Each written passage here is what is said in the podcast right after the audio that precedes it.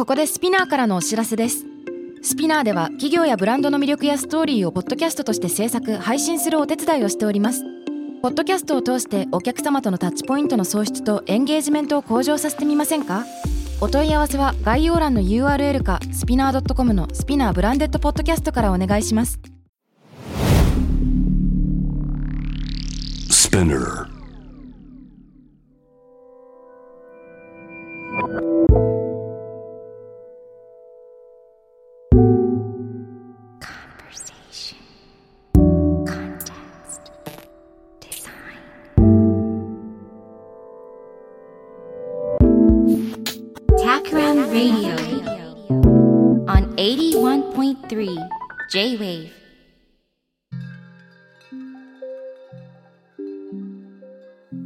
渡辺幸太郎がナビゲートしている J-Wave Takram Radio。えー今回のゲストは先週に続いて博報堂ケトルのクリエイティブディレクターで編集者島光一郎さんです。よろしくお願いします。よろしくお願いします。前回はね、相当辺境、無駄が大事っていうイノベーションは全て辺境から起きるみたいなうん話をさせていただいてすごい面白かったですね。なん本当にね、僕はね、分類できないものが大好きで、え。なるほど。分類してるものはもはや価値があるから、人がもう価値を認めたもので、まあそこ、それはね、それで意味があるんですけど、まだ人が価値を認めてない、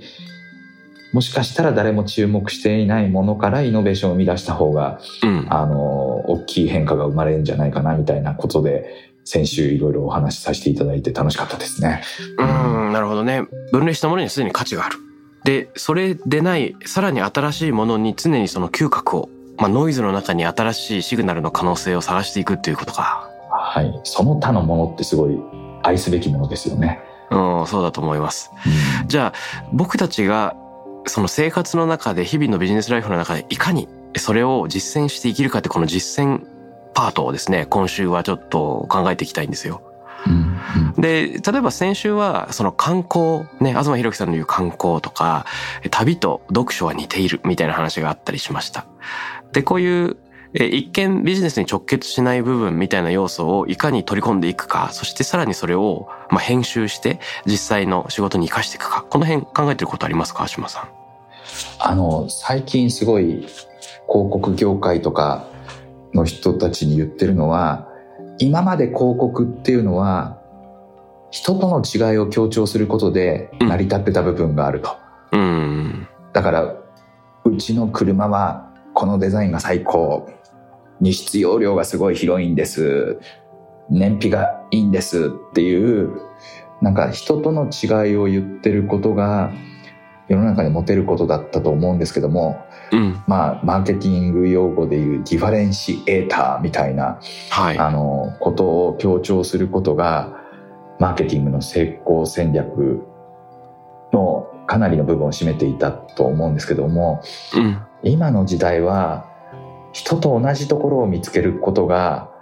マーケティングの成功を導くんじゃないかなっていうことをすごく感じているんですよね。うんで意外に人と違うところをね見つけるより人と同じところを見つけることの方が難しい。うんなるほど。それはなんかやっぱり利害関係とか背負ってるバックグラウンドとか違う人のとの間にここ同じですよねとかここは握れるところですよねっていうようなことを見つけるっていうのはあんまり今までのそのマーケティングとか広告の人たちがやってこなかったことなんじゃないかなっていう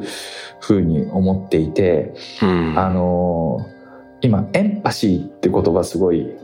注目されてるじゃないですか。はい。でエンパシーは似てる言葉でシンパシーっていうのがありますよね。うんでシンパシーもエンパシーもそのままなんか普通に英語の辞書で引くと共感みたいなことが書かれているけどシンパシーはなんていうんですか感覚的にはね表現とか感情とかうんああこの人かわいそうとかこの人いい人みたいななんかそういう気持ちになる状況のことを表す言葉だと思うんですけどもうん。エンパシーっていうのはその感情とか表現とかじゃなくてうん。あのね極論すればビジネススキル、う。うんエンパシーっていうのはねあの武器。に近いものだなと思っていて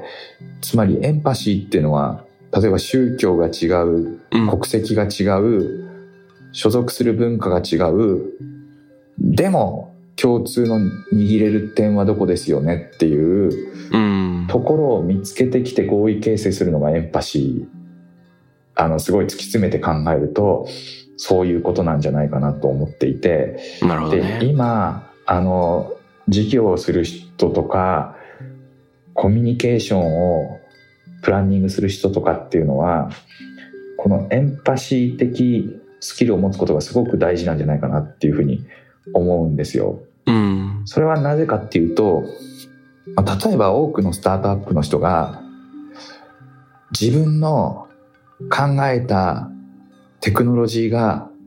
世の中変えていくっていうふうに多分思うと思うんですよ。うん。でほ本当それはその通りだと思うしそのテクノロジーが世の中に本当に浸透してったら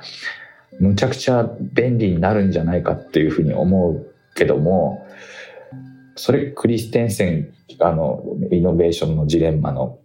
教授も言ってるようにはい。人は別に最新のテクノロジーに飛びつくよりは、うん今ある慣れ親しんだやり方とかに肯定する人も多いしうん。あと必ず新しいテクノロジーっていうのは既存のルールとフリクションが起きてくるわけですよね。例えばシェアエコノミーとか突然日本にやってきても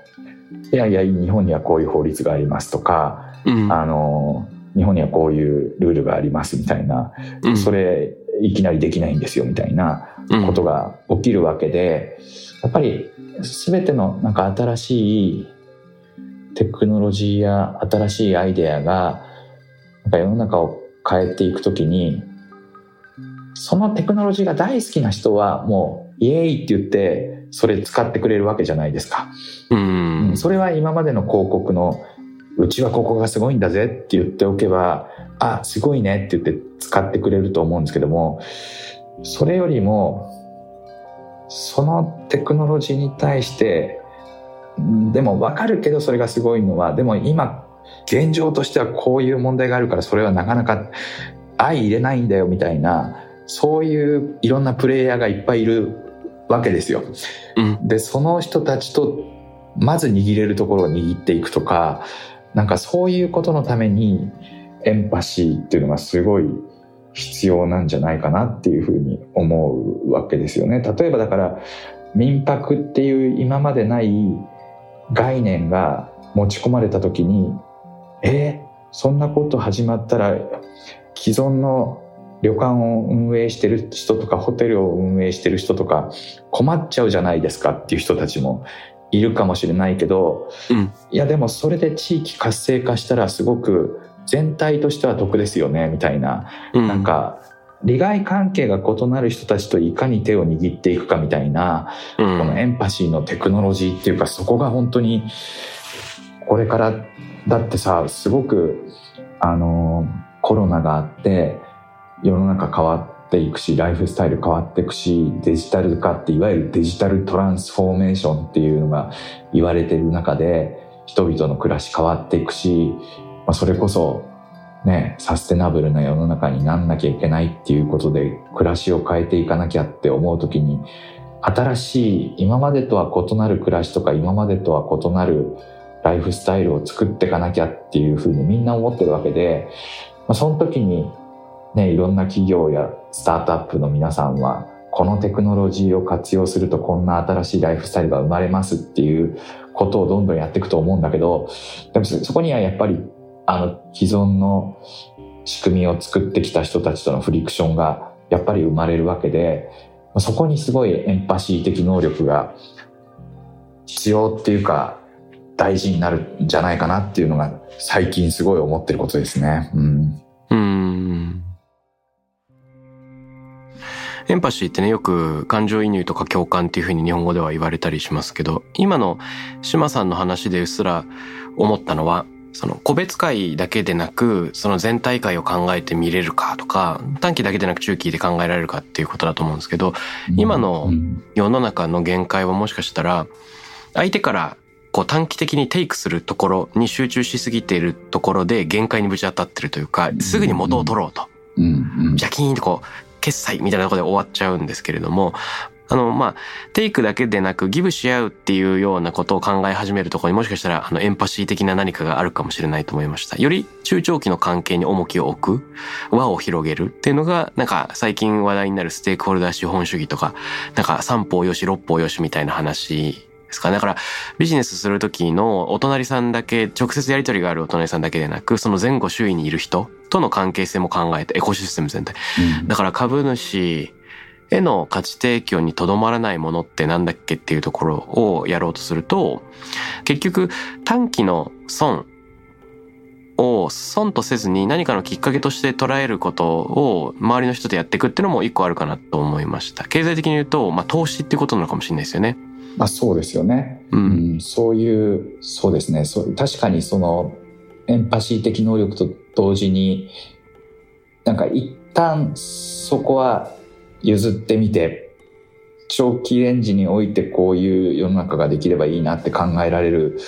視点とかもすごい必要かもしれないなとは思いますよね。うん、あの関係性で言うと、うん、ギブから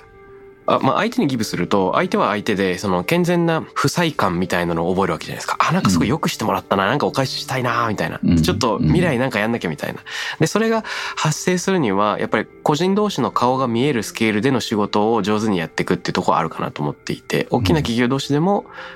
信頼感のある個人対個人がある。だから、先週話したその10%ね、10%か20%のその、働かないありみたいな話で言うと、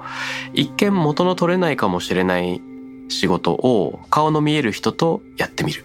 で、それを長期への種まきと捉えるっていうところは、一個スタート地点として面白いかもしれないですよね。うん、いや、本当にその、今その仕事役に立つんだっけっていう、役に立つ、立たない議論もすごいあるじゃないですか。でもその、それこそ日本の基礎科学研究とかで、うん、今の科学研究ってとにかく短期的な視点で役に立つことしか、えっ、ー、と、お金がつかないから、本当に長期的なことを考えると、研究っていうのは、今これがどこにどう役に立つかわからないみたいなこともやらなきゃいけないのであると、本当にそれはその通りだと思うので、うん、なんか、企業だけじゃなくて行政とかも含めて、なんかそういうことに投資できる仕組みみたいな、それは各企業さんそれぞれ個別に例えば Google さんだったら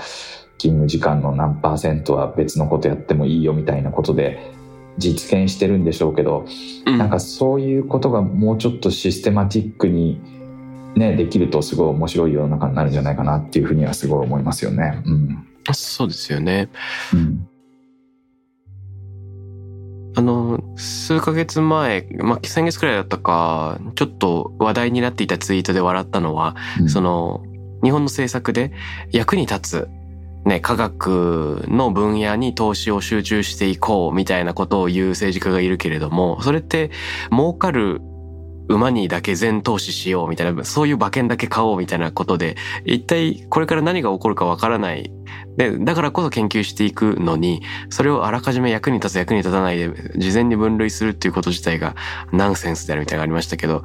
どうでしょう？かあの、島さんのこれまでのお仕事の中で、短期的には、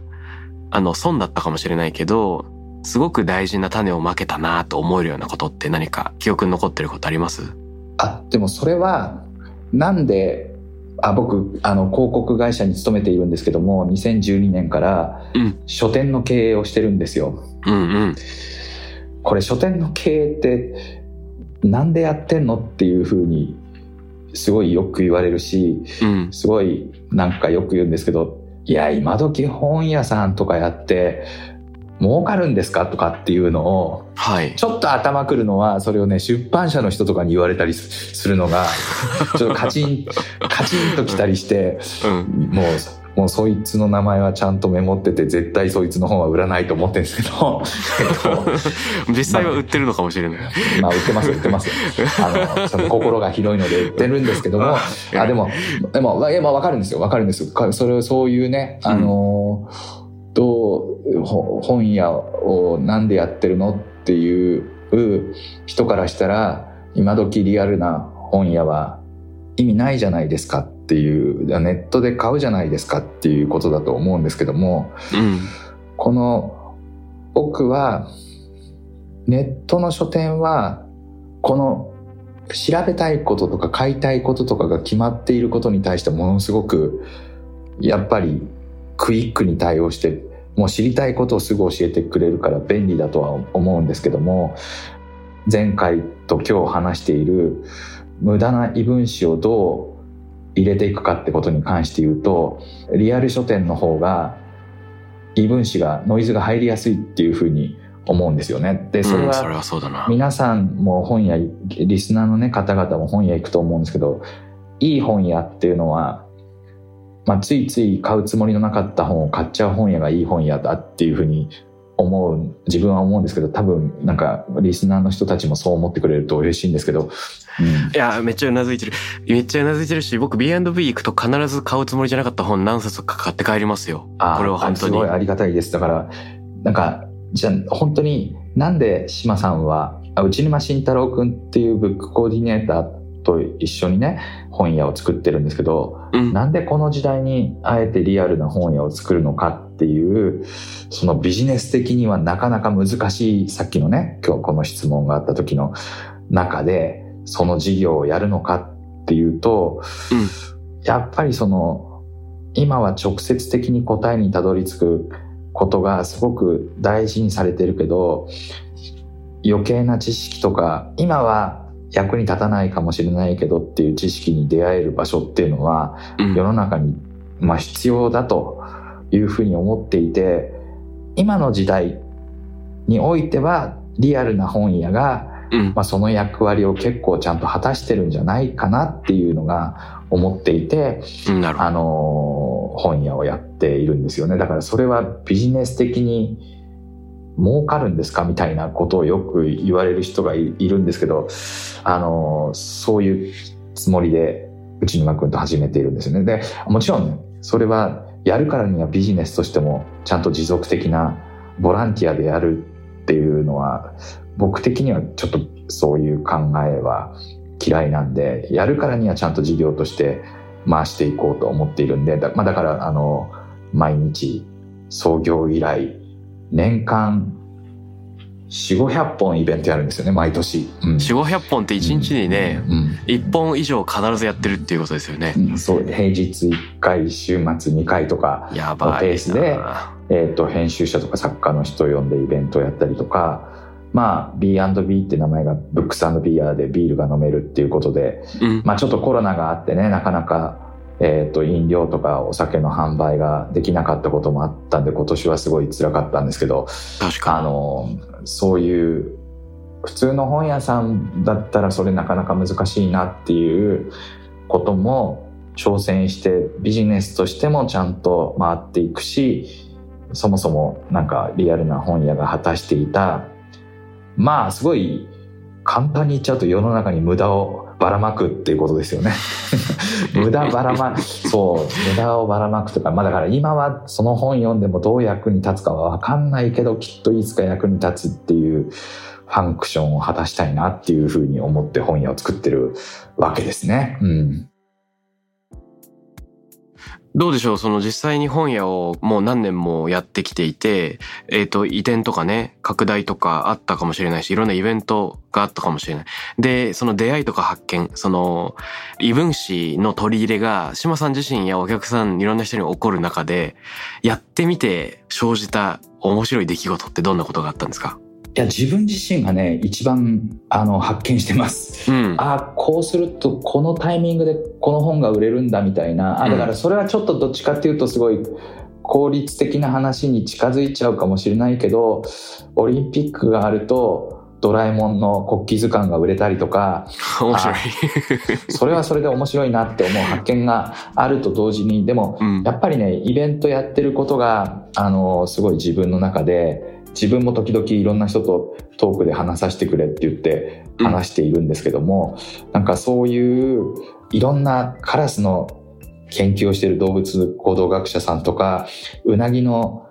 稚魚をね、マリアナ海峡で発見された学者の方とか、ちょっと普段自分と仕事で会わないような方とお話しできる時間が自分で持ててることで、なんかすごく自分の中の、あの本屋をやってる自分が一番そのケミストリーの恩恵を受けてる感じがしますね。あ、だからそれは、あの、そのイベントに来ていただいてる方も、もちろんそういう普段絶対なんかそんな話あるんだみたいな話が聞けるイベントをなるべくやろうとしているんで。そういう、なんか自分が好きな作家さんとかのところはもちろん聞きに行きたいんだけど、なんか、なんかこの切り口面白いなと思ったら、来てくれるような感じのイベントがいっぱいできればいいなっていうふうに思っていて、うん。今月もクレイジーケンバンドのギタリストの方が、小野瀬さんって方なんですけど、はい。実は焼きそばマニアで、ほう。えーそうなんですよ。今度ね、お話を一緒にさせていただくんですよ。あ、まだこの渡辺くんのタクラムレイディオのオンエアの前になっちゃうんですけどね。うん。うん。なるほど。生活リズムの中にあらかじめノイズを取り入れる、その術が備わっちゃったっていうのは素敵なことですよね。あ、でもそれは本当にあえてやった方がいいですよね。さっうんきいろんな会社がそういうことを取り組んだりとか、アコードケトルって会社は夜間磨きの会っていうのを毎月やってて。そこにいろいろ社外の人を呼んで、もうとにかくいろんな話聞くとかをやってたりとか、うん。あの、年に一回合宿をするんですけども、はい。あの、すごい恥かきに行くんですよ。いいですね。うん。なんか、いろんなこと挑戦、あの、だんだん年して取ってくると挑戦しなくなるんで、うん。あの、30になろうが40になろうが、しやったことないことやって先生に怒られるっていう、い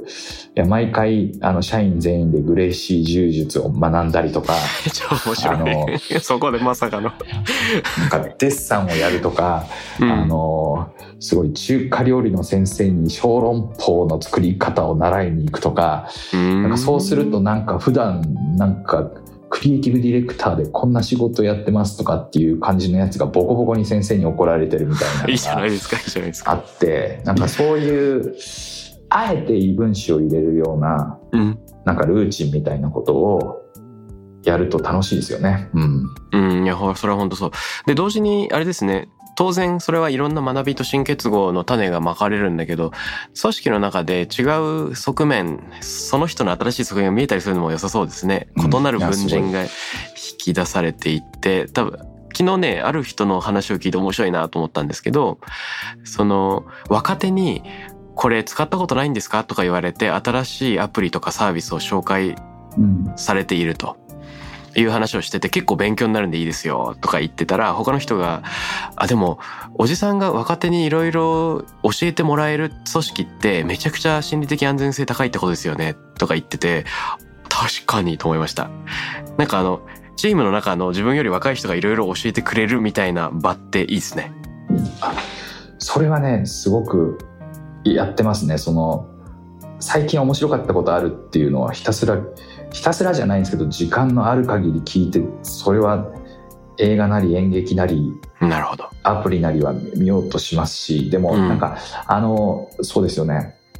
異分子、さっきのケトルの合宿でね、ある年は酒造りに行くとか、ある年はグレーシー柔術を習うとか、やると、うんなんかそれに対する反応が個々人全部違って、そこがすごい面白いんですよね。なんか、この一人一人の反応の違いがまた多様性を持ってて、うん。今まで見えてた組織が違う組織になんか見えるっていうか、物差しが変わると、あの、自分がこういう物差しの組織に属してるって思ってるのと違う物差しで測られると、うん。あの、下克上が起きたりとか、あの、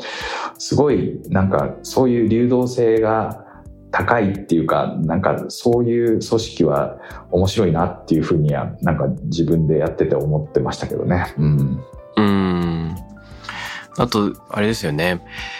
柔術をやる、小籠包を包むみたいなのって多分そのままだと全然それ自体ビジネスに生きないんだけど、でも言葉にできない共有体験があること自体がすごい大事だなと思いました。そのコンピュータ通信だったらロジック化して、えっと、ノイズ取り入れずにバッとこうコミュニケーションできた方がいいんだけど、人間同士ってそうじゃないから、ロジックにしなくていい共通言語がある、共通体験がある。これがなんかやっぱ本質ですよね。うんこのめんどくさいこととか粉だらけになったり、あざ作ったりみたいな、別にあざ作んなくてもいいんだけど、結果的にできちゃったりするようなところでしかなんか、あのー語れない何かを背負っていることが、なんかやっぱり人同士の共振になっていきますよね。いや本当そう思いますね。今日ね、島さんと絶対話しておきたいことが一個あって、うんあれですよ、この異分子を強引に取り込んでいくみたいなので、その、一緒に読書会をやろうっていうような妄想があったじゃないですか。あそうそうだそうだ。そう、やろう読書会ブレストをね、この番組内でこう公開ブレストみたいにしちゃったらどうだっていう説を唱えたい。はいややりましょうやりましょう。あのー無駄なものはほ本は宝庫ですからね。そうなんですこよ。人によって役に立つか役に立たないか決まるし、うんあの読んだ時に役に立たないかもしれないけど10年後に突然役に立ったりとか、うんなんかそういう異分子注入のための読書会っていうのをぜひやりたいですね。やりたいやりたい。うんそれでね、あの、これに先立って、あの、青山ブックセンターの店長の山下さんに電話をかけまして、はいはい。ちょっとあの、島さんとお宅でイベントやっていいですか？みたいな。え、よくわかんないけど、面白そうですね。みたいな。いいですよ。仕事ができる仕事ができるな。う んで、なんかこう何にも説明してないから仕事ができない感じになっちゃったかもしれないんですけど、とりあえず OK だけ取り付けた的なね。ちょっと時期も何も決まってないんですけど、何をやったら良いか。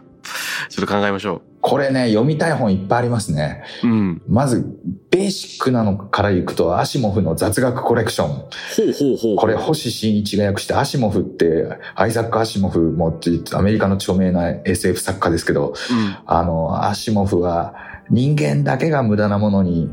もうエクスタシーを感じるっていうね。う。うんん、あまあ本質的な、でもこれはね、あの、読書会する感じでもなくて、もうトイレに置いといて毎日一個ずつ読めばいいぐらいな感じなんで、まずこれはあの会員書みたいにね、そこの読書会に来る方々の。当然読んでねあ、のみたいなやつなんですね、うんそれは。あの、もう必ずバッグにはアシモフの雑学コレクションが入ってるよねっていう感じで行きたいんですけど、ちょっと、じゃあ一冊すごい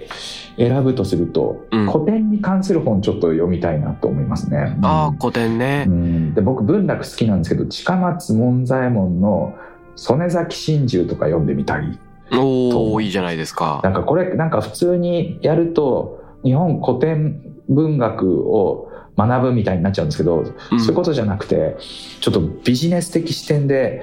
読んでみたくて、あの 面、白い。やっぱり、なんで古典読むかっていうと、もうものすごいね、もうね、データベースなんですよ、古典って。特に文楽の作品っていうのは、うん。あの、世話物と時代物って二つに分かれてて、時代物は、あの、武士が、あの、上司である藩主とか、あの、に、いかに尽くすか。そこに、でも、なんか、あでもここで、この尽くすと、ここに、あの、こっちを立てるとこっちが立たないみたいなところに、あの、なる、まあ、半沢直樹的ドラマの歴史ものと、うん。世話物っていうのはどっちかっていうと、当時の江戸時代のですね、庶民の暮らしの中から起きた事件で恋愛沙汰とか借金の問題とか、そういうことが描かれるんですけど、うん。大体ダメ男が登場するんですよ。で、ダメ男がどうその処世術で対処したかっていうのの、もうケーススタディの宝庫が文楽だと思っていて、うん。なんかそそれはね意外にあのビジネス的視点で学びがあるんですよね。だからビジネスマンとして今なんで古典読むの？そんな昔の江戸時代に起きた物語とか読んで意味あんのっていう無駄なんじゃないっていうことのその無駄に無駄が意外に役立つかもしれないよみたいなうん。ことをそのちょっと無駄の中から宝を見つけるみたいなプロセスのエクササイズとしてなるほど、ちょっと面白い。古典を一緒に読んでくれたらいいかなとか。まあでもあまたアイデア思いついちゃうんで、うん。これ告知はねじゃあこれいいつやるんですか？これはもう。年内。年内は無理か、うん。年明けくらいにやってみますか？一、うん。やりましょう。回目とりあえず。それを目標にして、はい。だからリスナーの人たちはね、えっと、多分一月、だから12月中になんか告知開始できたらいいかも、みたいな感じなのかな。あいいでやばい、言っちゃった、そんなこと。ちなみに渡辺さんは何を読みたい、いやね、あの、この一冊っていうのももちろんあると思うんですけど、うん。その僕たちで島さんと僕っていう二人が同時にそのノイズに触れられるっていうか異分子に触れられるっていうのもなんかあったらいいなと思ってて。はい、だからそうするとなんか第三者に来てもらう。例えば著者に来てもらってこんな本出しました。もしくはまだ出してないこんな本考えてますみたいなのを公開トークで一緒に来て語り合うとかも面白いかもしれないし。あいいですね。あでも読書会ですからね。あの参加する人もね基本はその本を読んで集まってそうだよね。内容をちょっと濃く議論できるとまあそれはそいうかなと。まあそううん。本屋さんで開催するんだったら本買ってもらわなきゃいけないですしね。いやいやいやいやいやでも あのねその異分子を体に取り組むための読書会っていうのはすごくいいですよねだから簡単に言えばあの僕らとしてはお客さんに対して今すぐには役に立つとは限りませんよっていううん言い訳ができるっちゃ言い訳ができるっていう。まあそれは本当にそう。ううんん。まあそういう意味では、その近松みたいにそのフィクションのね、すぐビジネスに関係ないかもしれないけど、なんか読み手が見つけてくださいっていうのはいいかもしれない。うんあと、もし今あえて一冊あげるなら、うんたった今のその存在しない本の連想で、えっと、ポーランドのうん、スタニスワフ・レムっていう人がいますけど、え SF 作家そうそうそうそうそうそう。あの今すごいあの新宿の紀ノ国屋とかですごいフェアやってるよね。あ、本当ですか、あ、うん。うん。いや結構流行ってんのかな？あの、うん。完全な真空っていう本があって、うん。あの、実在しない本に関する架空の書評集うん。がありまして、それすごい面白いなと思うんですよ。うん。結構だから、ボルヘスに近いというか、ボルヘス結構存在しない本を客中でなんか引用したりして、えっ、と、調べてみてもそんな本はなかったみたいなのがある、結構その知的遊戯みたいなところがありますけど、まあ、こういうので、あることないことを語り合うみたいなのはちょっと面白いなと思いました。あそれも相当な楽しい回になりそうですね。うん。あまあでも少なくともねあのじゃあ3回やりましょうか。あおう3回どんどん風呂敷が広がってきた。渡辺くんリコメンド、うん島リコメンドゲストの回と、ゲスト会この多いじゃないですか。まあでもこれ意外に読みつつやると時間かかるから2ヶ月に1回とかやっていくんですかね。うん。そうですね。うん、そんな感じだな。期間空いてないと読み込めませんからね。いやー、楽しみだな。ということで、えっ、と、はいもし聞いていたら、あの、あやまブックセンターのね、山下店長はそんなことになりましたんでよろしく、みたいな。ちょっとたった今、は枠組みが勝手に決まったみたいな。今山下店長に業務連絡の時間です。そうそうそう。公共電波。JWAVE から青山ブックセンターに業務連絡ですっていう感じだね。うんトントンツートンっていう感じですね。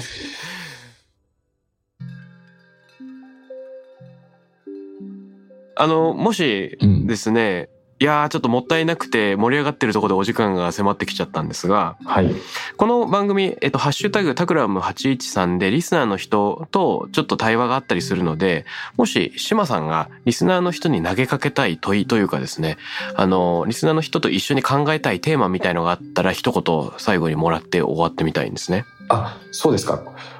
あ、すごい、あの、本当にアイデア欲しいのは、うん。これからの本屋はどうなっていったら、もう楽しいか、おいいじゃないですいろいろか。アイデアあったら、本当にそれ実現したらその人とかもお呼びして、いろいろお話聞きたいですね。あ、それ超面白い。うんこれからの本屋はどうなったらいいかうん。のアイディア募集。はい。いいじゃないですか。それやってみましょぜひ、すごい、なんか、タクラムラジオ聞いてる人とかすごいアイデア思いつきそうで、う。ドキドキ期。待ができるな。うん。あの、でも、あれですよね。うんちっちゃいアイディアも歓迎ですよね。ミクラなやつも歓迎あもちろんもでちろんも、いろんなのありで。こんな棚があったらいいですとか、こんな飲み物があったらみたいな、あの、細かい点から、あの、泊まりたいとか、はいはいはい。はい、いろいろもう、何でもカートで引っ張って移動してほしいとかね。いろいろありますよねあるかもね。そうそうそう。はい。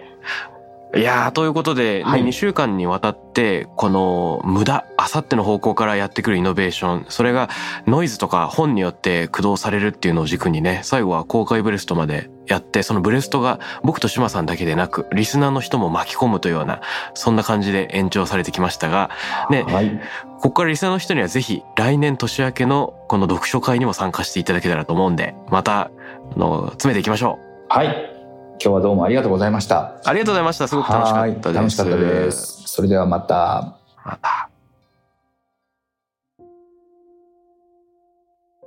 タクラムレディオに関するメッセージや感想は、ツイッターから、ハッシュタグ、タクラム813をつけてつぶやいてください。t-a-k-r-a-m813 です。また、僕、渡辺幸太郎への質問や相談などは、ツイッターのダイレクトメッセージからも受け付けています。番組オフィシャルアカウント、アットマーク、タクラム813をフォローして送ってください。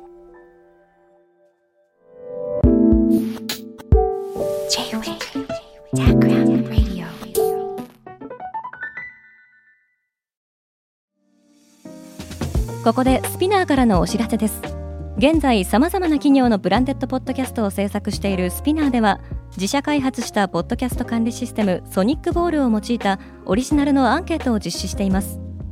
リスナーの属性データを可視化することで御社のニーズに合わせたコンテンツ制作が可能になります。スピナーホームページ内のコンタクトよりまずはお問い合わせください。